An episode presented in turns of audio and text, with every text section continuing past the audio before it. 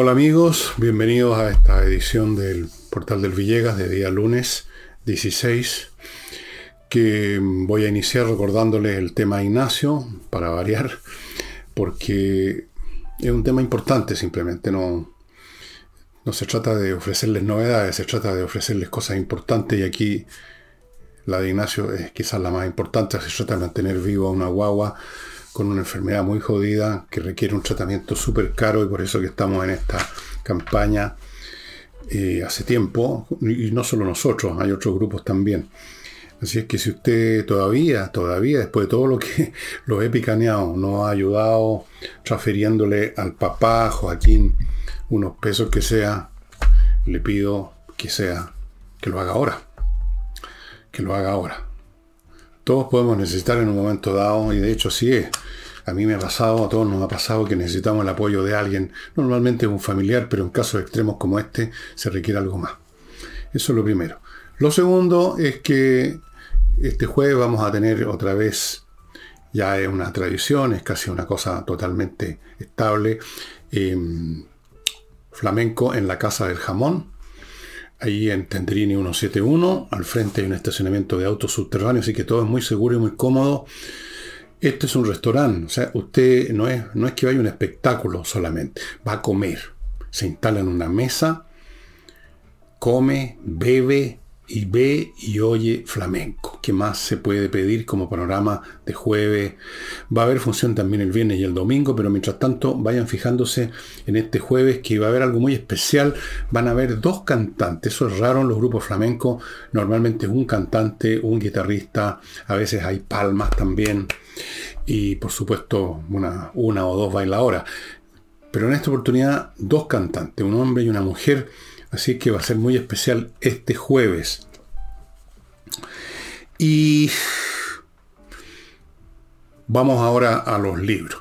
Primero, para que les digo más, en el portal del Villegas slash tienda se encuentran mis libros Insurrección, Revolución, Tsunami, Julio César, La Torre de Papel, Envejezco, Muérase, todos a precios súper especiales, agrupados en conjuntos de dos o de tres, distintas combinaciones, para que usted encuentre la que le gusta. También puede comprarlos de a uno y todos a precios de bodega, súper, súper, súper, súper barato. Hay libros ahí a 5 lucas, estimado amigo. Eso. Segundo, el libro Adiós Valparaíso, que estamos preparando la segunda edición. Y necesito a los amigos y amigas que están mandándonos fotos, algunas excelentes, otras no tan excelentes, pero buenas, otras ahí, pero todas nos sirven o muchas nos sirven. Y en cualquier caso agradecemos a todos los que nos mandan fotos de todas maneras. Em, el cariño que muestran, el interés de colaborar. Y recuerden que van a recibir libros gratis, por supuesto, las personas que colaboraron, pero igual su esfuerzo es mucho mayor que lo que nosotros podamos entregarle. Necesito fotos del cementerio número, creo que el número uno, al paraíso, que es el cementerio inglés, también lo llaman. Ya les conté qué clase de fotos hay que sacar, fijarse bien en la luz, fijarse bien en los detalles, en la cosa interesante, el primer plano que destaque las proporciones de las cosas. No esas fotos generales planas, esas no, no sirven de mucho en general. Fotos de bares.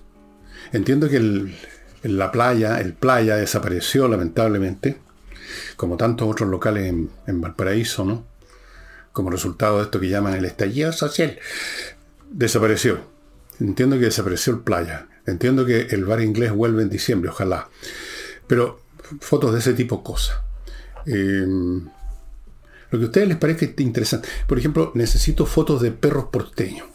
Yo podría sacar fotos de un perro cualquiera de la, de la internet, de Google, qué sé yo, pero yo quiero algo real.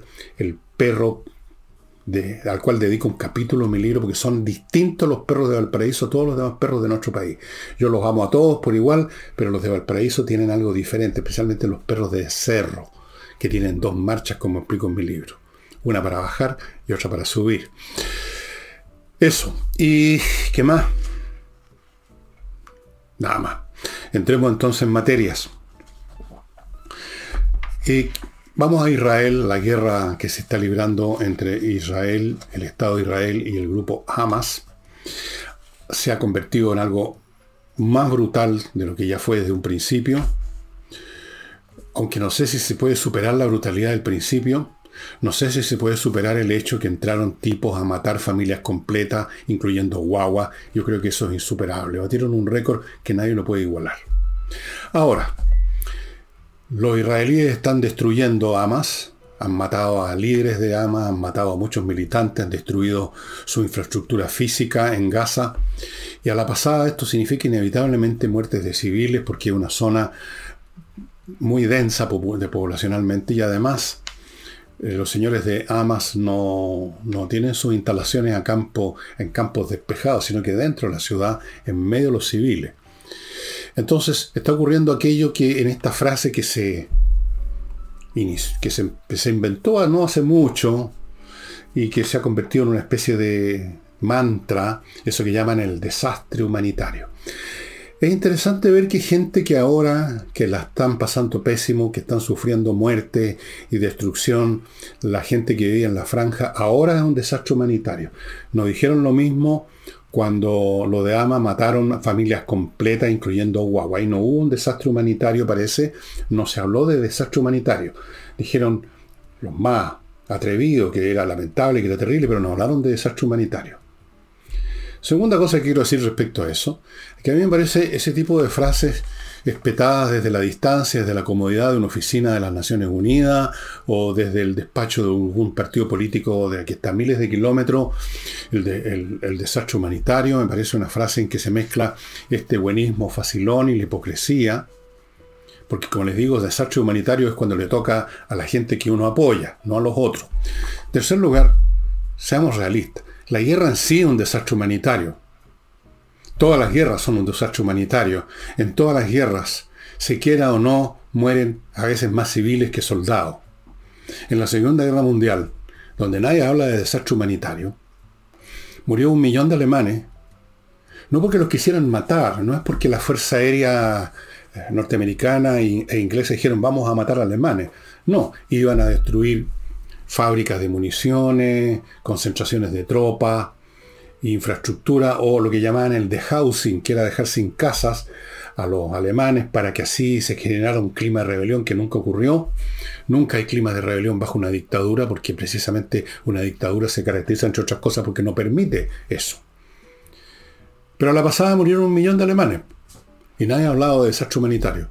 En todas las guerras, en la antigüedad, se vencía un ejército enemigo, se tomaba una ciudad y mataban a todos los habitantes de esa ciudad o los, convertían en esclavos. Prácticamente en todos los casos era así. La guerra es en sí un desastre humanitario. No hay guerras que operen como un neurocirujano con una precisión. Eso no. Todas las guerras, incluso si en el campo de batalla no caen civiles, caen después la guerra del siglo XVIII entre estos ejércitos profesionales de los reyes, que era casi un deporte entre ellos, liberar batallas y guerra, por a veces por una, por una cosa mínima, pero igual los soldados después se iban a proveer de alimento a, a las poblaciones civiles y robaban, vejaban, violaban y dejaban la crema. No saben ustedes los daños que produjo la famosa guerra de los 30 años en Alemania, 1618-1648. Fue una cosa increíble, murieron millones. Todas las guerras son un desastre humanitario. Vean lo que pasa en Ucrania. Les han bombardeado, les han aplanado ciudades tras ciudades. Los rusos han cometieron montones de crímenes con la población que se quedaba. Se han descubierto las tumbas con cientos de cadáveres. Desastres humanitarios. Toda guerra implica desastres humanitarios. No es un ente que pudiera no haber existido. Yo pregunto a los que hablan de los desastres humanitarios ahora por lo de Gaza, ¿cuál era la opción para Israel? Simplemente matar a los guerrilleros de Hamas que estaban dentro de Israel y dejar que Hamas se reconstituyera, reclutara nuevas fuerzas, siguiera con su infraestructura para atacar de nuevo en seis meses más. ¿Cuál era la opción? Y naturalmente que a mí no me alegra en absoluto que muera gente, que mueran civiles palestinos en absoluto. Me da mucha pena como a cualquiera ver estos civiles llorando con sus niños en brazos. Es horrible. Es horrible. Pero la cuestión es, ¿quién inició esta cuestión?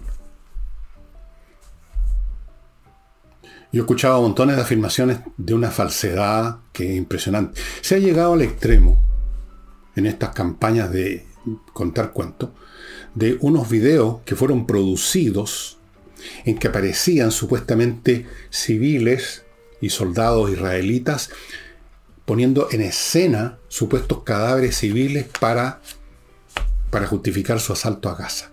O sea, hicieron un video en que supuestamente se demostraba que todo esto de los muertos, las familias aniquiladas, era una puesta en escena. A ese nivel se llegó. A ese nivel se llega.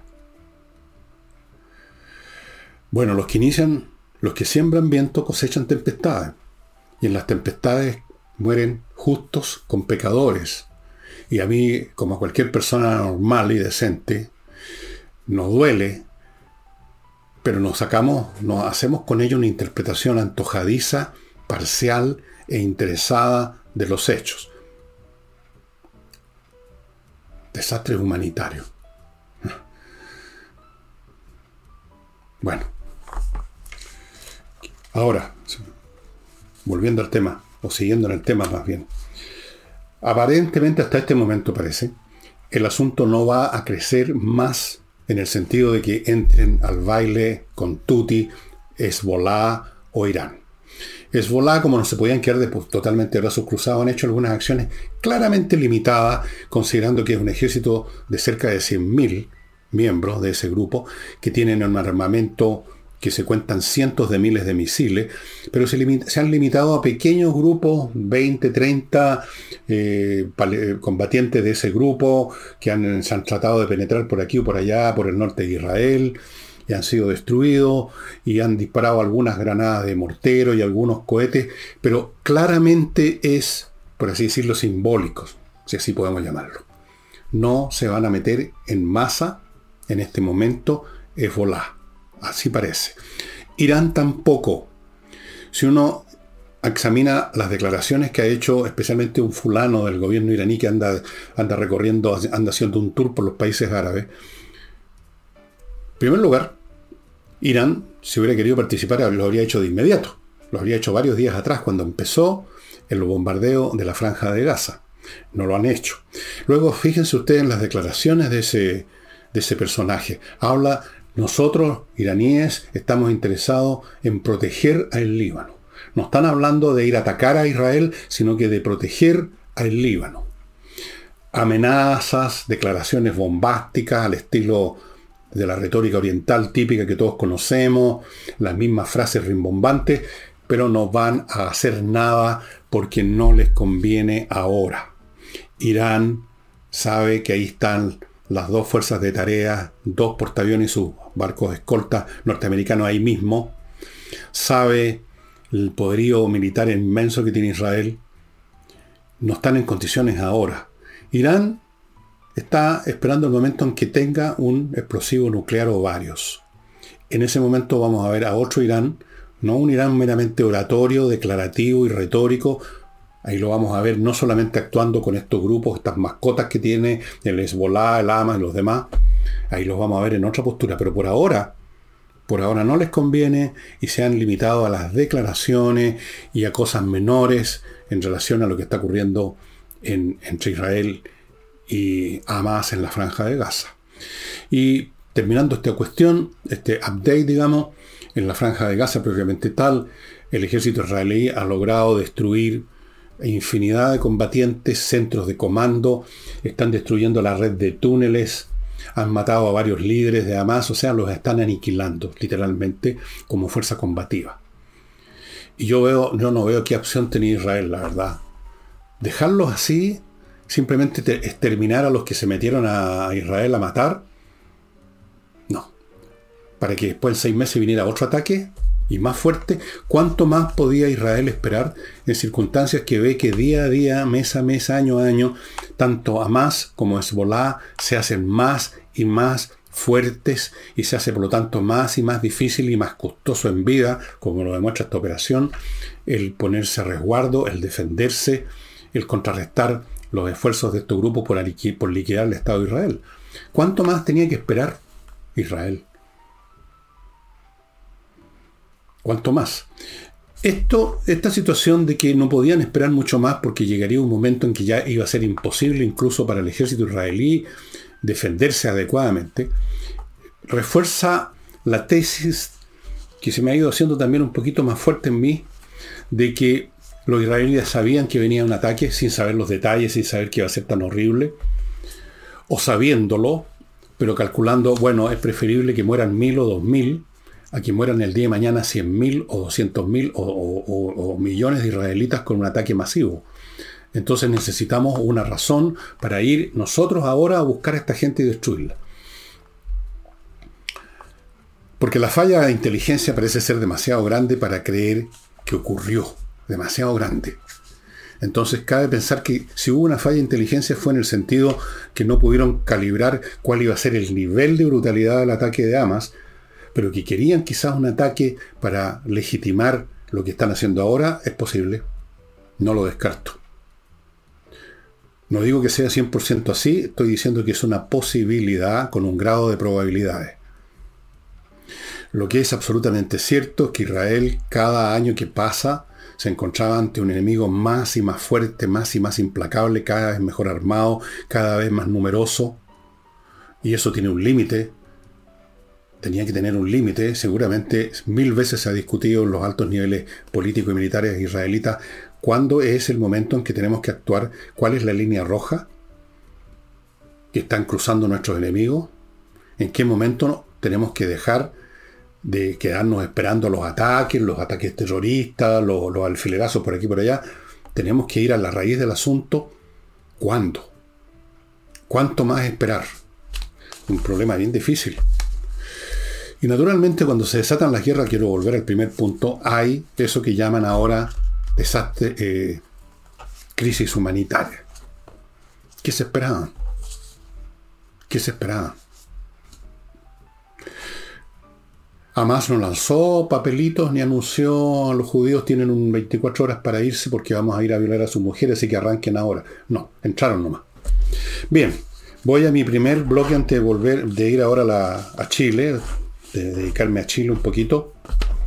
Y recuerden ustedes que todos los productos y servicios que yo les publicito aquí en este canal mío son, como es obvio, de beneficio para usted ahora o mañana. Por ejemplo, gestioncondominios.cl, un grupo de profesionales que se encargan de gestionar el aspecto financiero, de papeleo, de administración del condominio para que los que están ahí, los administradores, la gente que está en terreno, puedan dedicar todo su tiempo, su esfuerzo al tema físico, mantener funcionando bien, mantener eh, los jardines, la limpieza, que las cosas funcionen, que las rejas, que esto, que lo demás allá, y dejar el cobro de los gastos comunes, el cobro de los gastos comunes que no han sido pagados, las cobranzas, el tema de las remuneraciones, todo eso en manos de estos profesionales le va a facilitar mucho la vida a cualquier administrador, cualquier comité de administración.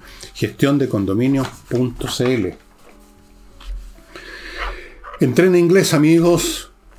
Entreninglés.com una academia gestionada por profesores de inglés con clases online y que está ofreciendo un paquete para que usted termine este año hablando inglés, haciendo su negocio, viajando tranquilo o viendo películas en Netflix sin tener que leer las a veces bastante absurdas eh, leyendas en castellano. El, el programa que ofrecen es un montón de clases, 24 clases, más cuatro clases de conversación para afinar este asunto, todo por 418 mil pesos. Un muy buen ofertón. Divida usted 418 por 28 y se va a dar cuenta que es muy, pero muy módico el precio para aprender inglés de verdad de una vez por todas. Cualquier consulta, mande un mail a... ¿Cómo se llama esta? Bueno, lo he dicho tantas veces, en este momento no lo tengo anotado acá, se me olvidó. Manden un mail a... Entren a la página de ellos, entren en inglés.com, ahí está el lugar para enviar el mail. Y continúo con Fastmark, una empresa chilena que se dedica a carga internacional desde Estados Unidos a Chile, o sea, lo que se llama Freight Forwarder, que trae en container por vía marítima o trae por vía aérea o por la vía que sea, pero vía aéreo marítima, básicamente lo que su empresa necesita o lo que usted como particular compró, aunque sea una cosa mínima, en alguna tienda en Estados Unidos, también tienen ese servicio de courier. Una empresa chilena que conoce bien nuestras necesidades, nuestras costumbres y que lo va a atender a la perfección. Fastmark tiene ahora una sucursal también en Puerto Varas. Continúo con Dealer and Law una empresa de cobranzas extrajudiciales, amigos, cosa súper importante. Por ejemplo, puede que usted sea una empresa, tenga una empresa con facturas que no le han pagado. Y algunos ya están cabreados de tratar de cobrarle y están pensando, bueno, vamos, lleguémoslas a pérdida. Bueno, Dealer and Law hace todas las gestiones necesarias para que usted recupere su dinero extrajudicial y judicialmente según el caso, publican las facturas impagas, emiten certificados de incobrabilidad, recuperan el IVA de aquellas facturas que no le han pagado, amigos. Esta es una empresa que tiene 23 años de experiencia en el mercado en conseguir ese dinero que usted no ha logrado cobrar. Todo eso y más en Dealer and Law. 23 años en el mercado. ¿Y algo más? No. Bueno, Don Lautaro Carmona, que es el que preside ahora el Partido Comunista, y que me llamó la atención porque no tiene barbita y bigotes, es uno de los hombres que se afeita, eso ya habla bien de él. Por lo menos no ha caído en... Ha dicho una serie de cosas relacionadas al, al proceso constitucional que estamos viviendo. Las tengo separadas en cuatro puntos, los voy a ir viendo uno por uno. Uno, en lo que dijo y en lo que dicen otros, de su partido de otros partidos de la izquierda, está subyacente la idea de que la oposición, republicanos y Chile Vamos, debieran presentar un proyecto que sea aceptable para el oficialismo, que tienen que llegar a un acuerdo con el oficialismo, que el referente de esta proposición es el otro grupo político, el oficialismo. O sea, que esto es un asunto que se debiera ventilar dentro de la clase política. A mí me parece que el comentario que aquí brota en forma natural es que la proposición constitucional tiene como referente la nación, no el oficialismo. Tiene como referente a los chilenos, no a los miembros del Partido Comunista la oposición tiene que llegar a acuerdo, por así decirlo, tiene que estar de acuerdo más bien, no tiene que llegar a acuerdo porque ya está de acuerdo, por algo los eligieron a ellos y no a los comunistas como mayoría. Tiene que estar de acuerdo con lo que el país quiere, no con lo que quiere el oficialismo. Pero para ellos que no estén de acuerdo con ellos, con el oficialismo, ya es una muestra de fanatismo, de sectarismo, de extremismo, etc.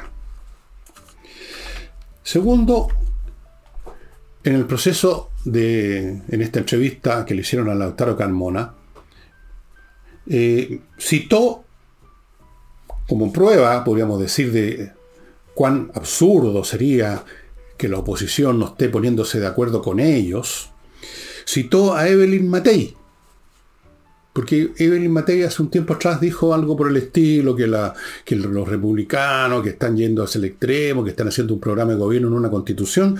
Así que en la, práctica, lo quiera o no, doña Evelyn Matei se convirtió en compañera de ruta al Partido Comunista. ¿Qué les parece? Ya la citan honorablemente. ¿Qué tal? Bueno, así son las cosas. En situaciones como estas, de blanco y negro, cuando el país está dividido en estos temas, ocurren estas cosas, pues. Incluso aunque, por supuesto, yo no creo que Evelyn Matei quiera sacar carnet del Partido Comunista. Obviamente que no. Pero ojo con lo que se dice, porque se le está prestando ropa al otro lado.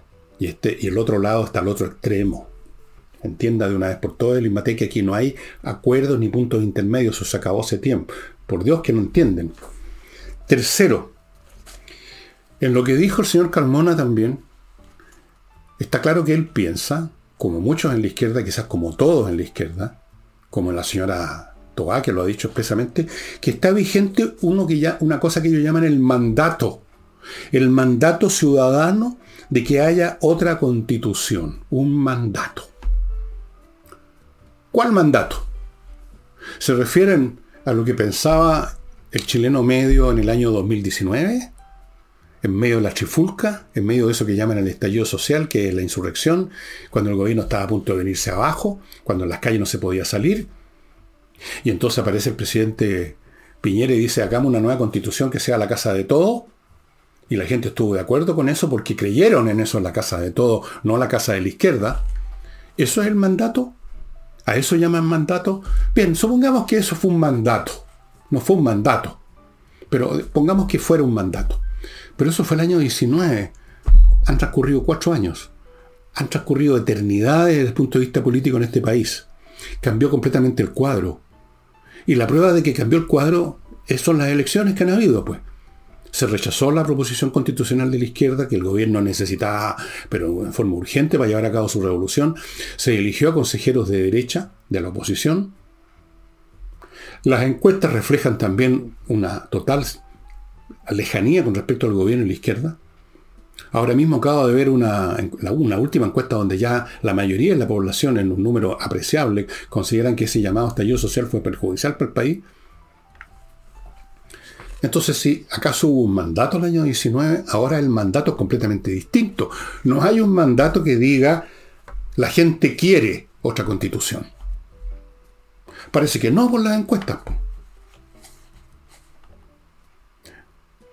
O sea, estarían rechazando esta proposición y la gente sabe que si se rechaza esta proposición entonces sigue vigente la actual. Es una manera de decir no queremos otra constitución. Bueno, eso yo creo que va a cambiar. Pero en este minuto es así. Entonces eso del mandato es falso. Señor Carmona, no hay ningún mandato de esa clase. Ustedes se afirman las situaciones que ya no existen. Lo único que le falta es citar a Marco del Pont. A lo mejor hubo un mandato también de él. ¿Por qué no, no, registra los libros de Francisco, de Francisco, del historiador eh, Encina, a ver si encuentra un mandato de ese periodo de la colonia que le pueda servir? Tercer punto. Dijo el señor Carmona de que en ninguna parte quedó escrito, y en eso tiene razón, porque es un hecho, que después de fracasar el primer proyecto constitucional tenía que haber un segundo y agregó o un tercero, un cuarto, un quinto. Efectivamente, fue una patudez de la clase política meter esta segunda intentona. Nunca hubo tal. Pero dijo, eso sí, ah, sí, dijo, pero si esto no se resuelve, el día de mañana la ciudadanía podría reclamar, podría pedir, demandar que se agende un nuevo, de nuevo este tema, o sea que empecemos de nuevo con esta cuestión. El día de mañana. Bueno, Dejémoslo así, pues entonces, señor Carmona. Dejémoslo para el día de mañana. Esperemos ese día de mañana a ver qué dice la gente. Pues. Pero no tome usted una decisión, ni imponga determinada consecuencia, ni saque determinado resultado, ni conclusiones sobre la base de ese día de mañana que no ha llegado. Estamos en el día de hoy. Veamos, el día de mañana la gente eh, tiene otra vez un ataque de locura delirante y quiere iniciar un proceso, bueno, así será.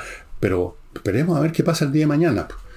Yo creo que lo, que la gente quiere respecto al día de mañana ahora es que ustedes se vayan, que desaparezca este, este conglomerado que llegó al poder, toda esta patota generacional, más una serie de viejos senescentes que se sumaron por aprovechamiento, por oportunismo o por necedad. El día de mañana queremos que se vayan ustedes del poder, que se queden como ciudadanos y nadie los va a perseguir. Simplemente que se bajen de los cargos, que salgan de la administración pública, que la están tratando de destruir, de aprovechar y de instrumentalizar para sus fines. Eso, eso es el día de mañana que yo creo, pero puedo estar equivocado, por supuesto, que quiere la gente. Yo creo que el día de mañana la gente, el día de mañana que ya se acerca, que a dos años, un poco menos, el día de mañana yo creo que en dos años más la gente quiere que ustedes se vayan. La gente está hasta aquí con ustedes. Y ahí están las cifras. Yo no, es una cuestión que yo esté inventando, ahí están las cifras. Así es, pues, esos son los cuatro puntos que quería hacer respecto a los dichos del señor Calmona, que en todo caso reconozco que el señor Calmona, a diferencia de otro, un hombre que habla con bastante...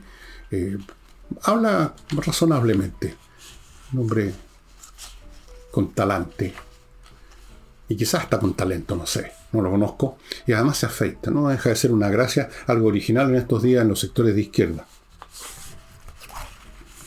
Eh, Respecto a lo mismo, respecto a esto de la constitución, y para irme al otro polo de reacciones no inteligentes, sino que tontonas y emocionales, el señor que preside Convergencia Social, este sí con barbita y bigote, como son todos ellos, porque esto lo hacen a máquina, en serie, don Diego Ibáñez, declaró estar triste, triste, y muy decepcionado por esta situación que se está viviendo en, la, en el proceso constitucional.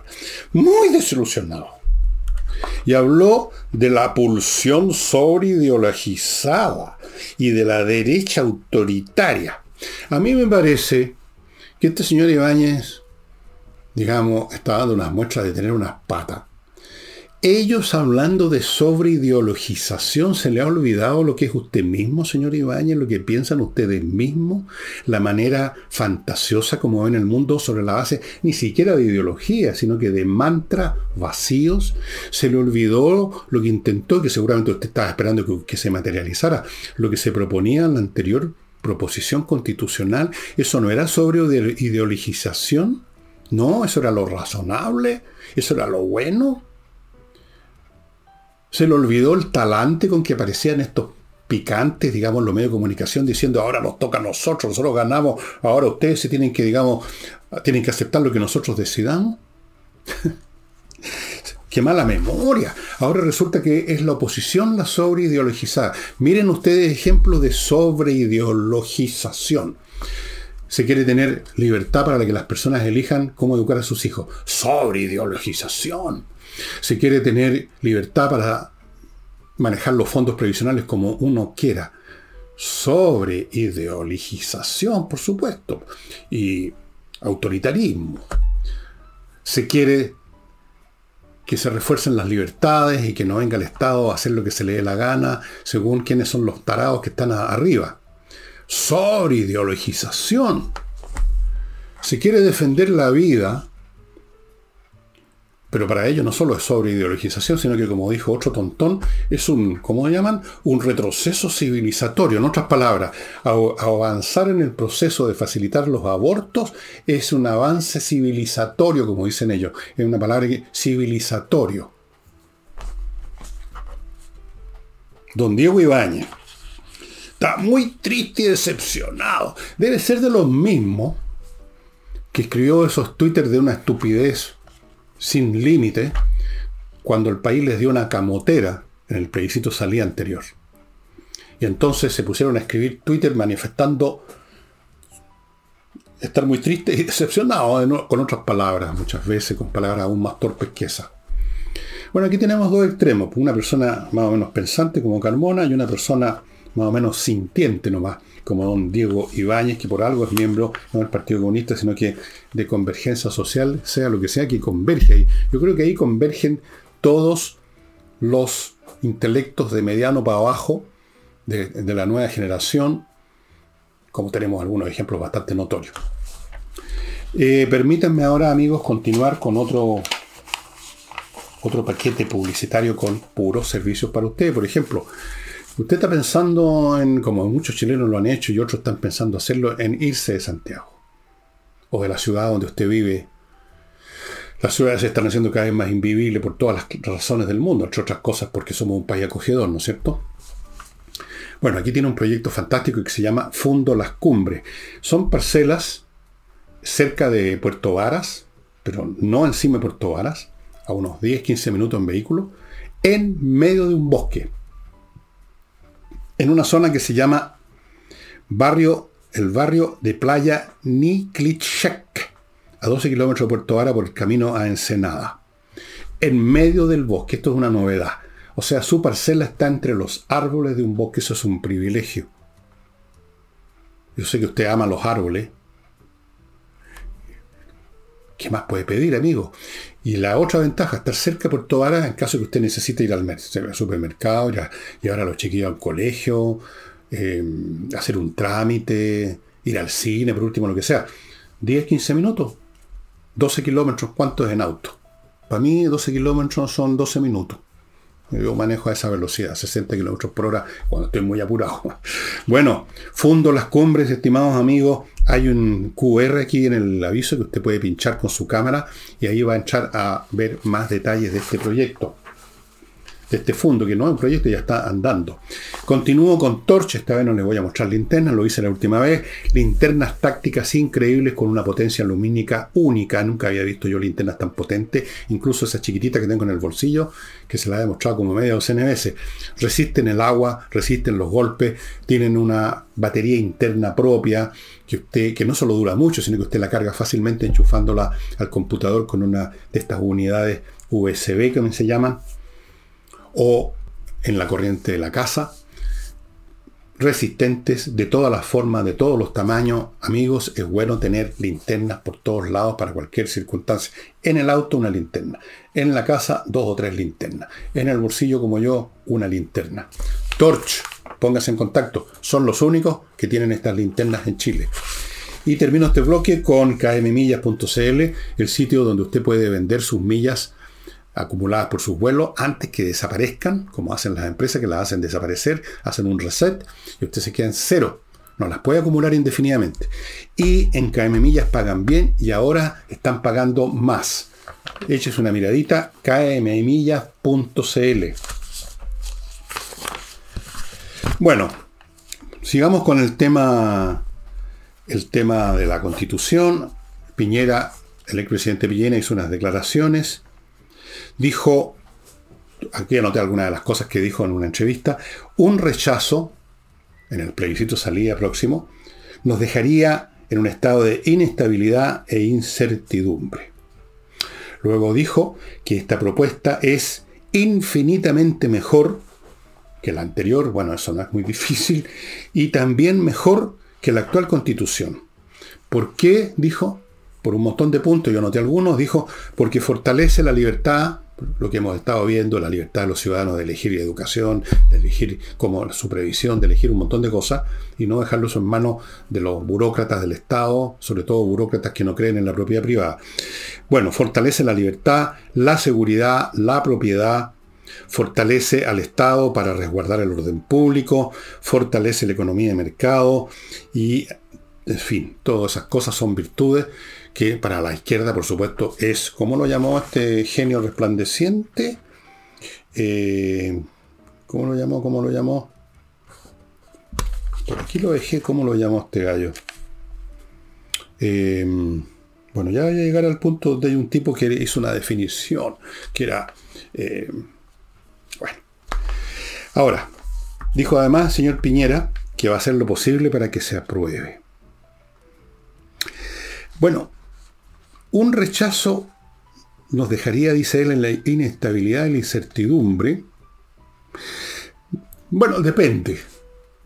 Si los políticos una vez más pretenden meternos una rueda de carreta por la garganta e iniciar un tercer proceso, y la gente aguanta eso, Obviamente que por definición se genera incertidumbre porque no sabemos qué va a salir, cuál va a ser la tercera propuesta y qué va a pasar con esa propuesta. Sí, eso se llama incertidumbre.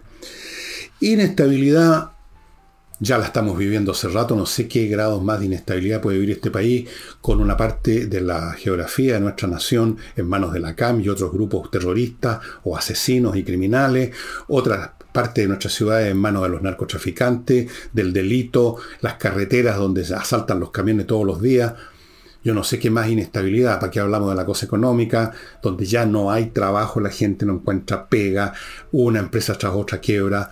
No sé qué más inestabilidad se le puede agregar, pero supongo que siempre se puede agregar más inestabilidad. ¿Qué va a hacer el señor Piñera? Porque dijo que va a hacer lo posible no sé. Pero Piñera no olvidemos que, a pesar de que se le creía políticamente muerto, el hombre apareció en las encuestas y con mejores puntajes que todos los líderes, si es que existe alguno de la izquierda. Más puntos que la inefable señora Bachelet, que fue la primera que empezó a arruinar este país. Tóxica la señora Bachelet, la señorita Vallejo, que no tiene ninguna gracia salvo ser buena moza. A todos les gana Piñera lo supera, claro, Evelyn Matei, José Antonio Cas, pero está ahí entre los 3, 4 mejores evaluados. Así que algún peso tiene. No sé cómo se va a traducir sus actos para favorecer el apruebo, porque él está por el apruebo, no lo sé. Bien, eh, así, era el propio, aquí está encontré lo que estaba buscando, es el propio Ibaña al cual ya me referí, el que terminó, después de decir lo triste que está y lo decepcionado que está, terminó calificando la actual proposición tal como está de soberbia y fanática. Una vez más pregunto, miren quién habla. Ellos, llenos de soberbia, desde el día 1 que partió la primera Asamblea Constitucional. Recuérdense el día de la inauguración y los días siguientes. Recuérdense con qué tupé querían refundar este país. Recuérdense las actitudes, la emocionalidad, el delirio con que actuaron. Y sin embargo viene este señor y dice que esta constitución, esta proposición es soberbia y fanática. Repito lo que dije antes. ¿Qué tiene de soberbio y fanático que se quiera que la gente tenga libertad para decidir sobre los asuntos importantes de su vida, cómo educar a sus hijos, cómo, cómo juntar su, cómo preparar su, su, previsión, cómo cotizar, con quién cotizar. ¡Qué fanático! ¡Por Dios! ¡Qué soberbio eso! ¡Qué soberbio y fanático querer poner en la constitución que se tiene que respetar la vida! Qué fanático, eso va contra el progreso civilizatorio, que hay que ampliar las causales para el aborto, para que llegue un día en que las señoras digan esta frase absolutamente absurda, somos dueñas de mi cuerpo. Sí, son dueñas de su cuerpo, pero no son dueñas del cuerpo del bebé. ¿Sabían ustedes? Son dos cuerpos distintos. Está dentro uno del otro, pero no es parte del otro. Pero en fin, constitución soberbia. Bueno, em, tenía aquí otra cosa, una información económica ahora. Eh, los datos que están apareciendo ahora demuestran que las empresas públicas de nuestro país, o sea, las empresas manejadas por el Estado, que es lo que quiere la izquierda, que todo lo maneje el Estado, la previsión el Estado, la salud el Estado, la educación el Estado, todo el Estado, el Estado, el Estado. Bueno, el Estado, las empresas públicas del Estado, duplicaron en 12 años su deuda. Deben en este momento, y con eso nosotros debemos por ellos, 31 mil millones de dólares. En 12 años duplicaron. Ya eran 15 mil, bueno, vamos en 31 mil millones. De eso, Codelco aporta un 60%, responsable del 60% de esa deuda. Pero la izquierda quiere que tengamos, para que haya un progreso, quieren que progresemos en cuanto a la cuantía de la deuda pública. ¿Cómo que 31 mil debiéramos deber 50 mil? Así que generemos más empresas públicas, pues. Pasémosle más actividades económicas y de todo tipo al Estado, que lo hace tan bien. Ustedes saben, no hay fundaciones, no hay gente que roba, no, no, no. El Estado es, pero una blanca paloma. Así que ya saben. Deuda pública, 31 mil millones de dólares. Ese es el gran aporte de las empresas públicas para el país, amigos. Pero a propósito de eso, ustedes saben que se quiere que el litio sea también un, un negocio, una actividad manejada por el Estado. Entonces, en China, en China, Boric afirma que hace sentido. Fíjense que Boris descubrió, con esa gran inteligencia que tiene, que en China, que es un país manejado por el Partido Comunista, por lo tanto por el Estado, les hace sentido que el Estado nuestro tenga un papel, llaman a ellos tener un papel cuando en el fondo es tener casi todos los papeles, en el tema del litio. Qué gran descubrimiento hizo Boris, que en un país comunista, fíjese, les parece bien que el Estado maneje una actividad. No, imaginé que iba a ser Sherlock Holmes una empargata vieja al lado de las capacidades deductivas de Boric. Qué bueno que, que tenemos un tipo de tan alto nivel de inteligencia en la moneda. Maravilloso. Me tranquiliza mucho.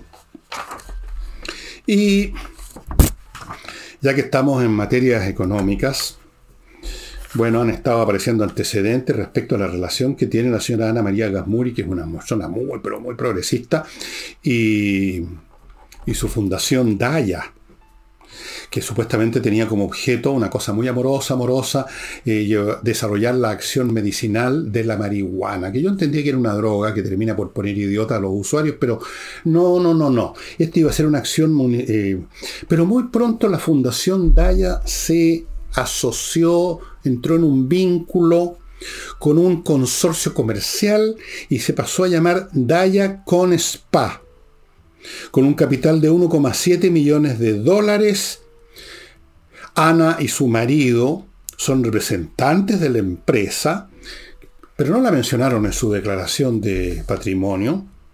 Doña Ana, entre paréntesis, miren lo que son las cosas. Doña Ana, que está interesada en la promoción del uso de la marihuana para supuestamente temas medicinales, es preside, la Comisión de Salud. Esto es como que en Chicago Al, Capone hubiera presidido la comisión, digamos, no sé, pues, de ética o de honestidad o algo por el estilo, de, seguridad pública. Eso, Al Capone, presidente de la Comisión de Seguridad Pública de Chicago. Pero ella dice que no, que ella no tiene nada que ver con esto, con, ella no está por esto por plata, ¿ah? ella no le interesa. Ella dice que le interesa luchar, porque siempre están luchando, ¿ah? viven en una lucha perpetua. Señora Ana María, bueno, está luchando por el autocultivo una heroica lucha por el autocultivo, o sea que cualquiera tenga en su, pueda sin problema cultivar marihuana y drogarse a, pasto si quiere. Ella está luchando por eso, una gran lucha. Y las consultas de, este organismo para, para, que le den a usted como remedio ¿ah? la marihuana cuestan 35 lucas, pero aquí el tema de la plata no le interesa a doña Nema Muri. Bueno, todo esto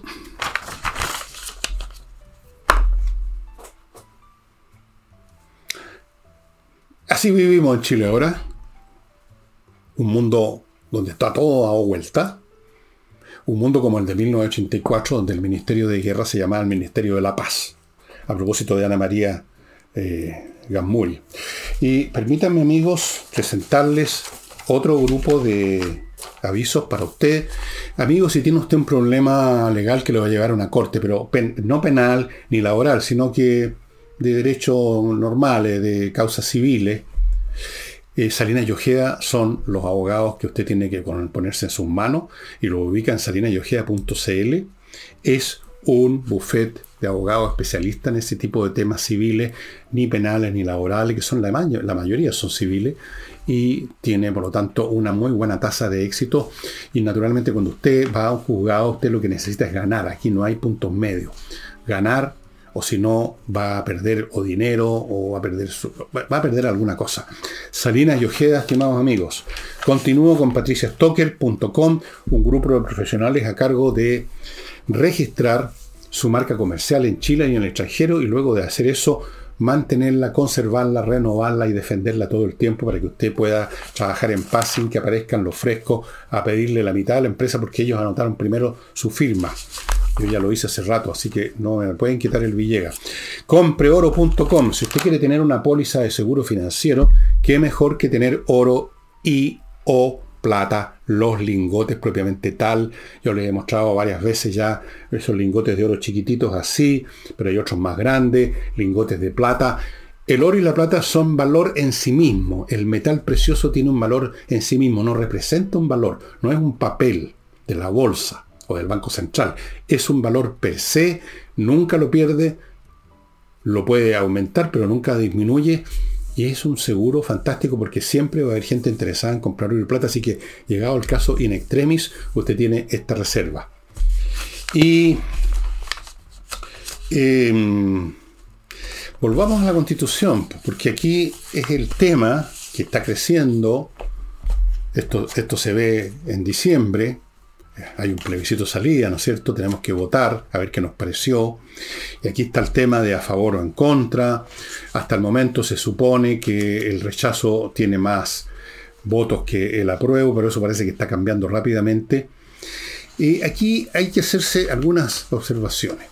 Lo que he dicho muchas veces. Primero, hay que examinar responsablemente, responsablemente lo que se propone. Hasta el momento yo estoy de acuerdo con todo lo que se propone Pero uno puede hacer ese ejercicio, hacer un chequeo y rechequeo, porque esto es un tema serio. Una constitución no es algo, no tiene nada que ver conmigo, yo voy a seguir viviendo igual, no es así. El día de mañana, si usted, por ejemplo, eh, aprobara una constitución como la primera, se habría quedado en una situación tarde o temprano, habría tenido que sufrir consecuencias por eso. Pero por supuesto, consecuencias importantísimas. Es fundamental. Hay que examinarla. Segundo, si no tiene ánimo de examinarla, si le da lata examinarla, siga el consejo que me dio esta persona con la cual conversé, que me dijo, mire, por último, vote lo contrario a lo que va a votar la izquierda, porque si la izquierda vota sí, entonces hay que votar no. Si la, si la izquierda vota no, entonces hay que votar sí, porque cualquier cosa que ellos propongan es para llevar agua a su molino, y ya sabemos qué clase de molino es ese, así que hay que votar en contra. En este momento la izquierda estaría votando rechazo, bueno, ahí sería una razón para votar a favor. A mí hasta este momento me parece que lo que se está, que se va a presentar eventualmente es, está bien. Y en ese sentido, hasta este momento, si no ha, no ha pasado algo de último minuto que no sé qué podría ser, yo voy a votar favorablemente. Primero, para poner término a esta cuestión. Segundo, porque me parecen bien los elementos que se han aprobado hasta ahora, que se han votado, las cosas que se han propuesto. Me parece bien que yo, mis hijas, mis amigos, todos tengamos libertad para hacer lo que nos parezca con nuestras platas. Que tengamos libertad para que nos venga, no venga el Estado a robarnos nuestras cotizaciones. Tener libertad para educar a nuestros hijos, a nuestros nietos. O que nuestros hijos tengan libertad para educar a nuestros nietos. Me parece bien que se fortalezca la capacidad del Estado para combatir el crimen. como todo eso me parece bien, yo hasta este momento voy a votar a favor. Voy a decir sí, apruebo. Si pasa algo que me parece complicado, no. Algunos están diciendo que no importa qué se vote, se las van a arreglar la izquierda en la Cámara, en el Congreso, para mañosear, para cambiar por medio de votaciones ahí las cosas. Puede ser, pero ya se verá en ese momento. Eso será otra lucha. Lo de ahora en este momento tiene que ver con lo que se está ofreciendo ahora. Lo que vaya a pasar mañana y tratar de predecir lo que va a suceder mañana y sobre esa base actuar ahora no tiene sentido porque no podemos prever más allá de muy poco, un límite temporal muy estrecho. Yo he escuchado a algunas personas que tienen también canales de YouTube, que son personas de oposición y que yo respeto y estimo, eh, insistiendo en que hay que rechazar porque esto y por esto lo demás. Ya bueno, está bien, ellos es el, el juicio que tienen. Yo creo que están equivocados, ellos creen que yo estoy equivocado, cada cual verá. Yo tengo mis razones, creo que mis razones son mucho mejores que las de esas personas. Creo que son razones prácticas, Creo que son razones que toman en cuenta la realidad del país, la realidad de lo que la gente piensa, la realidad de lo que piensan los adversarios, la realidad en todos los sentidos. Creo que mi, mi cálculo es más completo y mejor que el de estas otras personas. Pero ellos tienen derecho, por supuesto, a pensar lo que se les dé la real gana. Yo tengo solamente autoridad para decidir por mi cuenta y, y eso es todo. No se dejen engañar por cantos de sirena, estimados amigos de la izquierda. Eso, lo que diga la izquierda, examínenlo 25 veces. Cuando llega un señor como este fulano a hablar de que esta fue una proposición soberbia y fanática, no lo tomen como una afirmación que refleja la realidad. Vayan y vean si es fanática y soberbia lo que está proponiéndose. Si les parece que lo es, bueno, entonces rechácenla. Pero no porque aparece este tontonzón de barbita y bigote a decir que es fanática y, soberbia significa entonces que es así. Revisen bien los puntos por su mérito, por su mérito propio, intrínseco a lo que se está proponiendo. Olvídense de los comentarios, incluyendo los míos. Hagan su propio análisis, estimados amigos. Respecto a la guerra de Ucrania, Los rusos están lanzando todo lo que tienen, lo último que tienen, por el momento. Están lanzando tropas bisoñas que son masacradas a los cinco minutos que llegan al frente. Están mandando sus últimas tropas más profesionales que también están siendo masacradas. Están intentando atacar, están en una nueva ofensiva, los rusos. Han hecho varios ataques en ciertos puntos y han sido repelidos con enormes bajas humanas y material y siguen porque vuelvo a insistir en un punto que he hecho, en la doctrina militar rusa.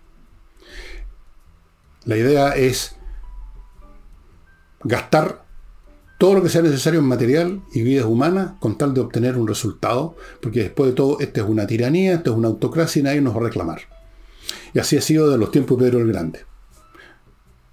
Entonces mandan gente, la cuestión es obtener un resultado, como mínimo parar a los ucranianos y esperar que llegue el barro, la raputista y que llegue el invierno. Y luego ya se verá más adelante.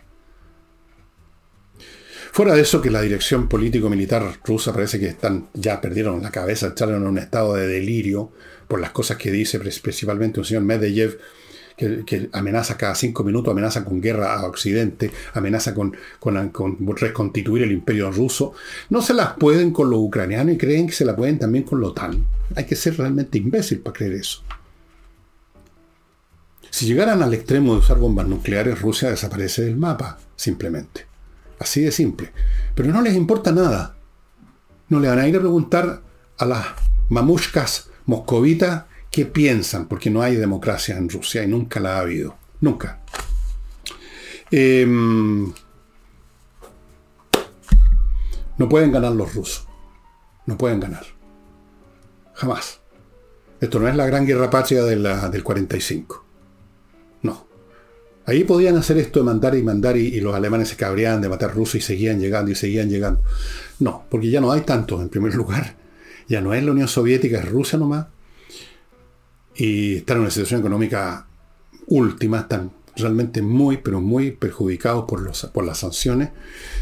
Al punto que, como les he contado en alguna oportunidad, están usando tanques de la Segunda Guerra Mundial, casi de la Segunda Guerra Mundial. Tanques que estaban en museo, estaban en bodega, medios oxidados, medios podridos, los han sacado porque ya no hayan que hacer. Yo he visto fotografías de algunas cosas que han improvisado. Por ejemplo, en un carro blindado, que ya es viejo, de 30, 40 años en la época soviética, le han soldado arriba, o sea, han improvisado un cañón sacado de un barco, un cañoncito chico. O sea, han llegado a eso. Y vamos sacrificando gente, pues, ¿qué importa? Que los maten. Están vaciando las cárceles en Rusia, mandan a los prisioneros, a, los delincuentes, a los condenados, a que los maten. Bueno, amigos, clima, no olviden que viene un verano muy pesado, no digan que no los advertí, vean la prensa si no me creen, vean lo que dicen los meteorólogos, hay que tener una buena climatización o realmente usted va a estar literalmente frito este verano. Mi Mientras antes se ponga en contacto, mejor para usted. GISO, una empresa que gestiona el reembolso que le debe su ISAPRE por esa intervención médica, que en función de su plan entraña un desembolso, un, un reembolso para usted. Bueno, en vez de hacer usted los trámites, déjeselos a GISO. Ellos ponen un gestor y usted sin moverse a su escritorio recibe lo que se le corresponde. Continúo con Remodeling, la empresa de puros profesionales a cargo de remodelar su casa, pisos, paredes, muebles de cocina o cambios un poco más estructurales de la casa, agrandar algo, achicar algo, todo puros profesionales, pintores profesionales, mueblistas profesionales, arquitectos, haga las cosas bien, olvídese de los maestros chasquillas. Y termino con Hey, el corredor inmobiliario que vende propiedades, cosa realmente milagroso en estos tiempos, pero él vende.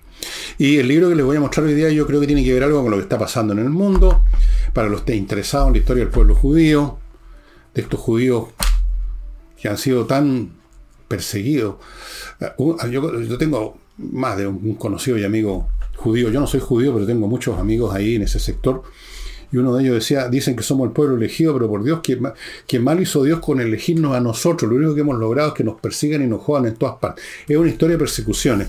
La historia de los judíos está muy bien en este libro de Simon Chama, que es un autor judío, judío británico, un excelente historiador.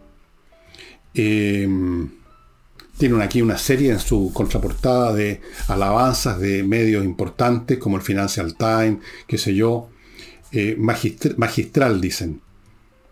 Aquí dice historia, la historia de los judíos ofrece un conmovedor testimonio de un pueblo que ha estado cerca de ser aniquilado muchas, muchas veces, pero ha sobrevivido.